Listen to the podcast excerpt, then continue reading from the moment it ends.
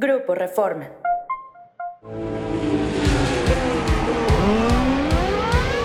Wicked. fantastic, Checo. Absolutely fantastic.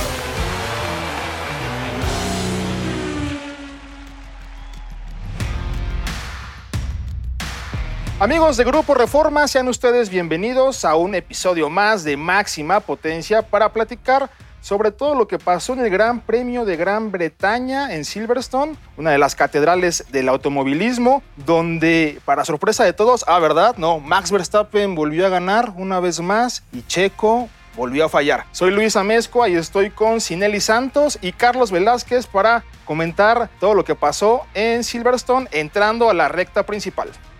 Gracias Luis, bienvenido aquí a Máxima Potencia. Sinelli, ¿cómo estás? Pues aquí estamos platicando acerca de todo lo que sucedió en Silverstone, una carrera realmente, se podría decir que para expertos o para amantes de la máxima categoría fue algo muy espectacular lo que vimos. McLaren lo vimos ahí luchando por eh, los primeros lugares, vimos a un Williams con algo eh, espectacular desde las prácticas y pues como tú dices Luis, siempre Max Verstappen al frente y Checo pues decepcionando en sábado, pero otra vez remontando qué es lo que tiene que hacer y qué es lo que debe de hacer con, ese, con el mejor auto de la parrilla, lo que debe hacer, pero lo debe de hacer en sábado. Sinelli, cuéntanos un poquito más qué pasa con Checo. ¿Ahora qué fue? ¿Mala suerte? ¿Ahora sí fue su culpa? ¿Fue culpa del equipo? ¿De quién fue culpa? Fue culpa de la pista ahora. Ahora de la pista. De los cambios, ¿no? De pista, dice él. Digamos que hay una cuestión ahí que Checo está tratando como de mejorar, que es que no se siente cómodo con el auto tan digamos, ligero, ¿no? Al contrario de cuando es un auto con el tanque ya lleno que lo sabe cómo manejar mejor, en la clasificación le cuesta muchísimo porque va muy suelto eh, tanto de la parte delantera como de la parte trasera y aunque sí logra hacer un tiempo competitivo ya en ese último intento de la Q1, lamentablemente lo bajan porque al final todos mejoraron. Entonces... Pero él quiso estar hasta adelante, ¿no? Porque sí, su equipo lo él sale llama. primero, él sale primero, pero precisamente para que por si había otro accidente por ahí que alguien chocara, él ya tuviera la vuelta contada. Sin embargo, los neumáticos pues no se calentaron bien, estaban como en esa ventana de temperatura y al final pues su vuelta termina siendo de las peores y queda eliminado en la Q1. Su peor resultado junto con Australia y con Mónaco, donde también fue eliminado precisamente en la Q1. Oye Carlos, dice Checo después de esa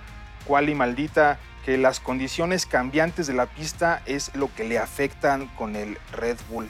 Cuéntanos un poquito más de esto. Y es más que las actualizaciones que ha tenido, a pesar de los buenos resultados o medios resultados que ha tenido desde Miami, las actualizaciones otra vez como que le están afectando, ya lo dijo, no se está sintiendo a gusto con el auto, no lo está calibrando bien, ya sea el equipo, porque esto es un equipo, o sea, si falla Checo es porque falló algo de en pits, falló el ingeniero en algo, falló, pero esto es un equipo y pues le está fallando algo a Checo que no lo está descubriendo y esperemos que ahora lo esté descubriendo, dijo después de la bandera de cuadros en Silverstone, iba a irse directamente a Milton Keynes a estar en el simulador y esperemos que lo encuentre porque es, es necesario que despierte los sábados. Lo vemos en domingo bien, si no está arriba saliendo de la segunda línea de la parrilla, es que está haciendo algo mal. Por quinta ocasión consecutiva, Checo no logra llegar a la Q3. Urge que llegue el Gran Premio de México para que se lance a Catemaco, ¿no? Pues no tanto el de México, yo creo que ya le debe de apretar en las vacaciones porque si no, Red Bull no es un equipo que sepa cómo aguantar a los pilotos. La verdad es que la presión que les mete a, su, a sus equiperos, a sus pilotos, es bastante complicada y lo vimos precisamente con el despido de Nick Debris de Alfa Tauri, donde lamentablemente se queda sin asiento y entra lo que es Daniel Richardo, pero creo que es una alerta para Checo para que se ponga las pilas, porque si bien está dando puntos, creo que al final el equipo no, no sabe aguantar, ¿no? Él necesita un piloto que esté a la altura de Verstappen, porque al final si Verstappen estuviera solo, él ya llevaría ganados los dos títulos. Vamos entrando entonces a zona de curvas para platicar justamente de Max Verstappen. Se está haciendo aburrida la F1 con tantos premios ganados, ha dominado los 10. ¿Qué está pasando? No creo que se esté dando ese, ese aburrimiento. Digo, la, la Ya F1 nos aburrimos con Mercedes un rato, ahora hay que aburrirnos con Red Bull. Exactamente. Ustedes, yo no me y nos aburrimos con Red Bull antes y nos aburrimos con Ferrari antes. Es depende cómo tú veas y cómo te acerques a la máxima categoría. Es de etapas, de leyendas, de tradiciones y se da que los equipos se preparan durante mucho tiempo para dominar y eso es lo que hizo Red Bull, lo que está haciendo Adrian Newey, lo que está haciendo Christian Horner, lo que está haciendo todo el equipo de Red Bull para dominar y para haber creado, podríamos decir, a este león neerlandés, a este dominante que viene desde los equipos juniors de Red Bull. Yo creo que desde ahí está formándose ese equipo que, el que estamos viendo dominando y quizás lo veamos dominando durante otros dos, tres años más. Ahora, Sinelli, cada gran premio, además del dominio de Max Verstappen, tiene sus cositas diferentes. Por ejemplo, yo te vi muy contenta con Lando Norris ahí en los primeros lugares, McLaren sacando la cabeza, los británicos ahí este, luciéndose ante su público. Sí, yo creo que al final no tanto se da la lucha por la victoria, que eso es difícil que alguien pueda alcanzar a Red Bull, pero sí en los siguientes lugares, ¿no? Primero vimos a Aston Martin estar muy cerca, después a, Mercedes, después a Ferrari, y creo que ahora es el turno de McLaren, ¿no? Que sin duda creo que la demostración que dieron tanto Lando Norris como Oscar Piastri fue espectacular, porque tomemos en cuenta que solamente uno de los autos tenía estas actualizaciones que era el de Norris y el de Piastri, pues no las tenía, y aún así yo creo que si no hubiera sido por ese auto de seguridad, el australiano hubiera quedado en tercer lugar, pero estuvo ahí, pues quién más que, que Lewis Hamilton. Sí, justamente ahí en el Gran Premio de Silverstone, donde recordemos gana Verstappen, segundo lugar para Lando Norris y tercer lugar para Hamilton, los británicos ahí dando la cara ante, ante su público. Sí, yo creo que fue importante, ¿no? También esta parte de que siempre las eh, carreras en casa tienen un sabor especial, sobre todo para Hamilton, que era el máximo ganador en Silverstone con ocho victorias y ahora aquí llega a su podio número 15 ya en, casa y además estuvo acompañado pues de alguien muy especial, ¿no? Como sabemos, ahí la vimos en el paddock, a Shakira, ahí unos momentos en televisión y creo que sí es cierto eso, que, que estar ahí, que el que esté ahí la cantante colombiana creo que le da ese impulso para tener un podio. crees? Sí, en España lo consiguió y ahora también en Silverstone, ahí lo vimos eh, sonriendo mucho, ¿no? A, Hamilton y no quejándose tanto como en otras carreras. Eso es lo que me gusta del F1, que además del deporte también tiene su chismecito. Pues lo vimos también con la producción de esta película Apex con Brad Pitt. Todo el show que se hace previo de la Fórmula 1, pues estaban ahí todo el crew de la película. Estaba Brad Pitt, estaba el otro artista que se me el otro actor que nadie lo conoce, pero que. Pero se vio muy bien, o sea, todos los pilotos estaban muy bien formaditos eh, en su papel. Yo creo que eh, les, no sé si les vayan a pagar extra por hacer de extras, eh, válgame. Ojalá. Para salir en esta película. Pero sí, el show fue espectacular en Silverstone, estos dos británicos en, podio y bueno, ya lo dije al, principio, Albon fue también un show extra que es lo que está dando Williams con todas las actualizaciones, hablando, tú decías de que, tenía unas actualizaciones McLaren, también Williams, todos los, equipos fueron con actualizaciones principalmente en la parte del ala delantera, pero el que se vio más beneficiado fue Lando Norris y dio un show completo en, eh, este domingo.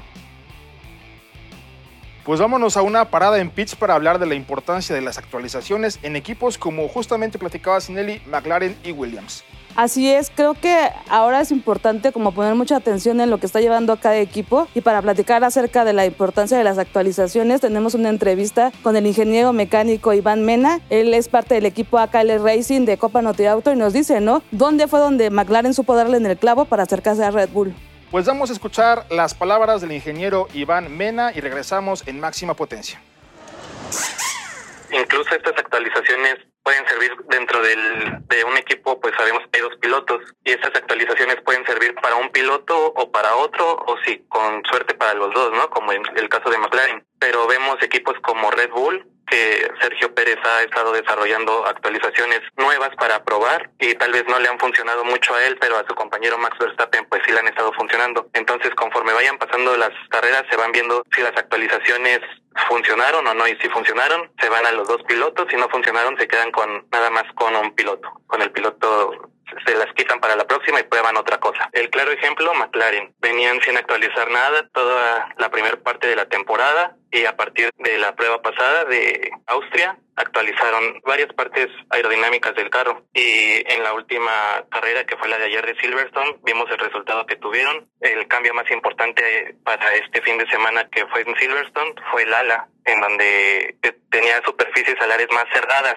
Eso ayuda a que tenga una mayor carga aerodinámica en pistas con curvas rápidas, ¿no? De alta velocidad como lo fue Silverstone. Y pues vimos los resultados. Eh, Lando Norris en tercer lugar, Piastri en quinto, Ana en cuarto, aunque merecía, no, Lando Norris en segundo lugar y Piastri en cuarto, aunque merecía el podio, pero pues ese safety car no, ahora sí que jugó con la suerte de muchos, ¿no? En principio pues ya está trabajando de para el carro del próximo año, entonces ya van a llevar pocas actualizaciones.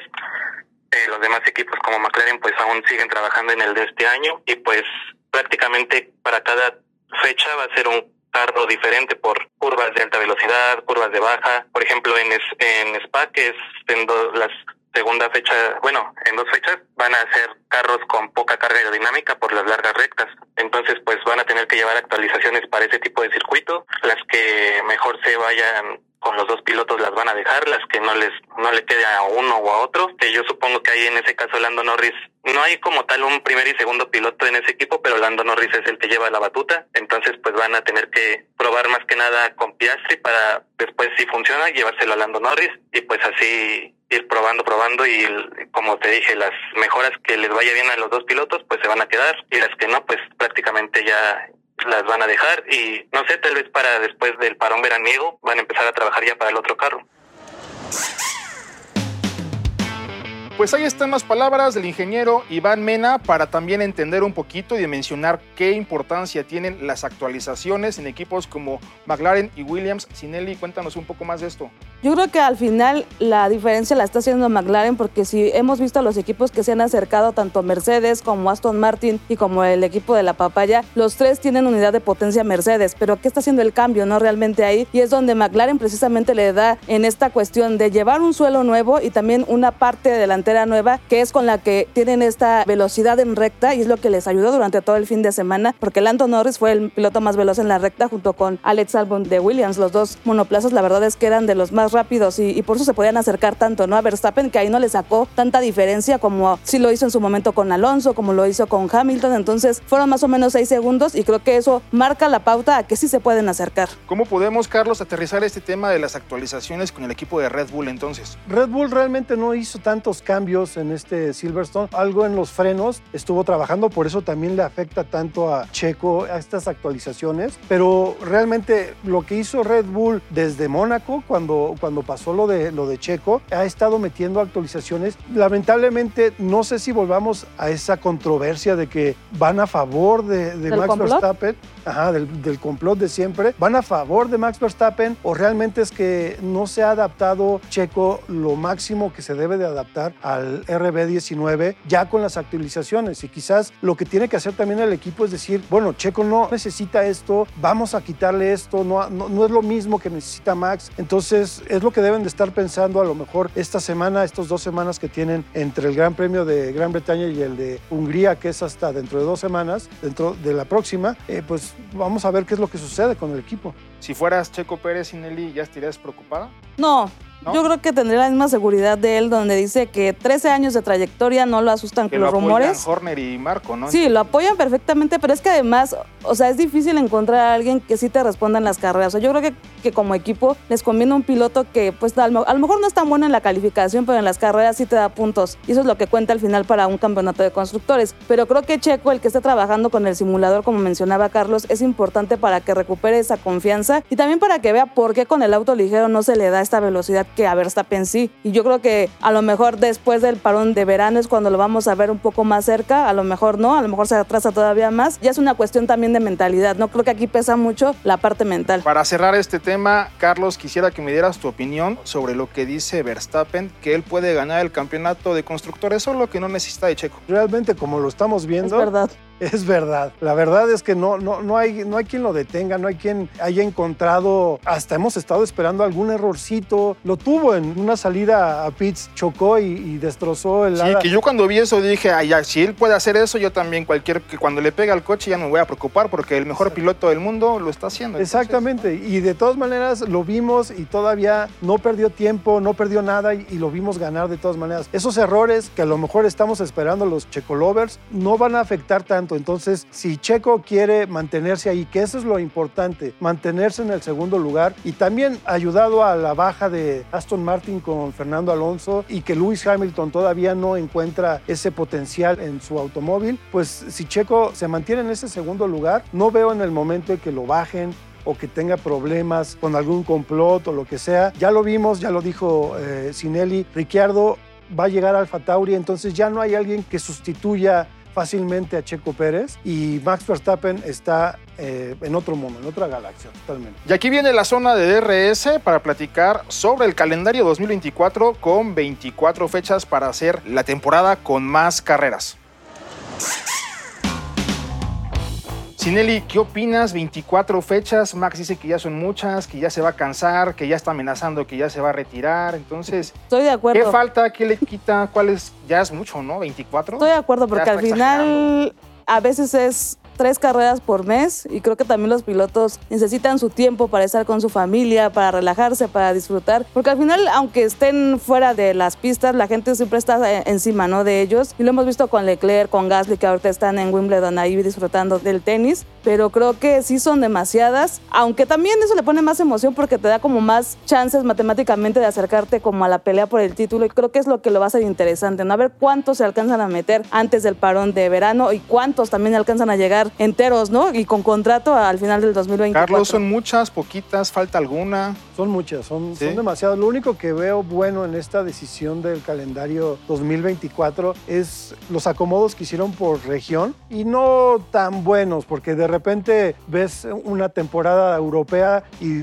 meten por ahí Canadá, que no sé por qué debe ser Canadá siempre en esa misma fecha la podrían mover más cerca de cuando están aquí. La zona América, ¿no? Cuando Exactamente. A lo mejor es por el clima, que ya es un poco más frío en octubre, noviembre, y allá cuando es en Montreal, pues está un poco más cálido. Pero eso es lo único que veo, pero sí son demasiado. Yo creo que Max Verstappen tiene la razón, que son tantas semanas en tanta acción que realmente pierden tiempo familiar, pierden tiempo de personal, que podrían este, a lo mejor se está viviendo tanto que la F1 quiere crecer más, mucho más. Entonces debe de parar en algún momento. dos carreras en sábado, ¿no? La de Bahrein y la de Arabia Saudita, por lo de la tradición del Radamán. Entonces, Ramadán, perdón. Ramadán, Ramadán. La tradición del Ramadán. agregada también con la de Las Vegas, que este año va a ser en... Falta la de Cancún todavía, ¿no? Falta la de Cancún. se reabra Vietnam, todavía que tiene ahí su circuito este, en obra negra. Bueno. Y, regresa a China, regresa... Ah, regresa a China, sí, es pues, cierto. Esperemos que no, que no vuelva a cerrar sus puertas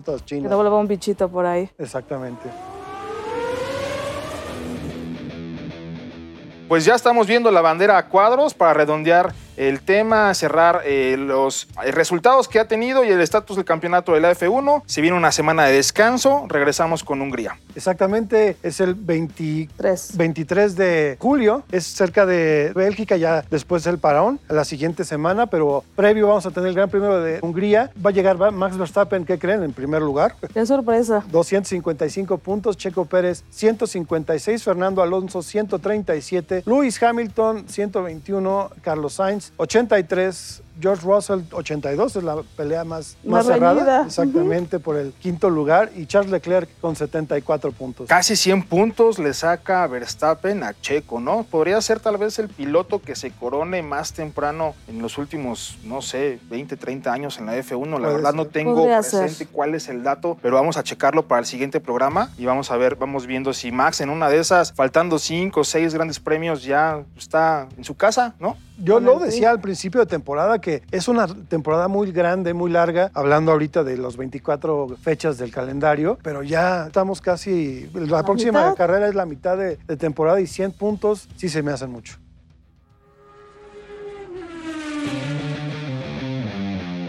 Pues eso fue todo por hoy en Máxima Potencia. Muchas gracias por acompañarnos. Platicamos sobre todo lo que pasó en el Gran Premio de Gran Bretaña. Se viene Hungría y aquí estaremos la siguiente semana para conversar sobre todo lo que está pasando en la F1. Sinelli, Carlos, muchas gracias. Gracias. Hasta la próxima.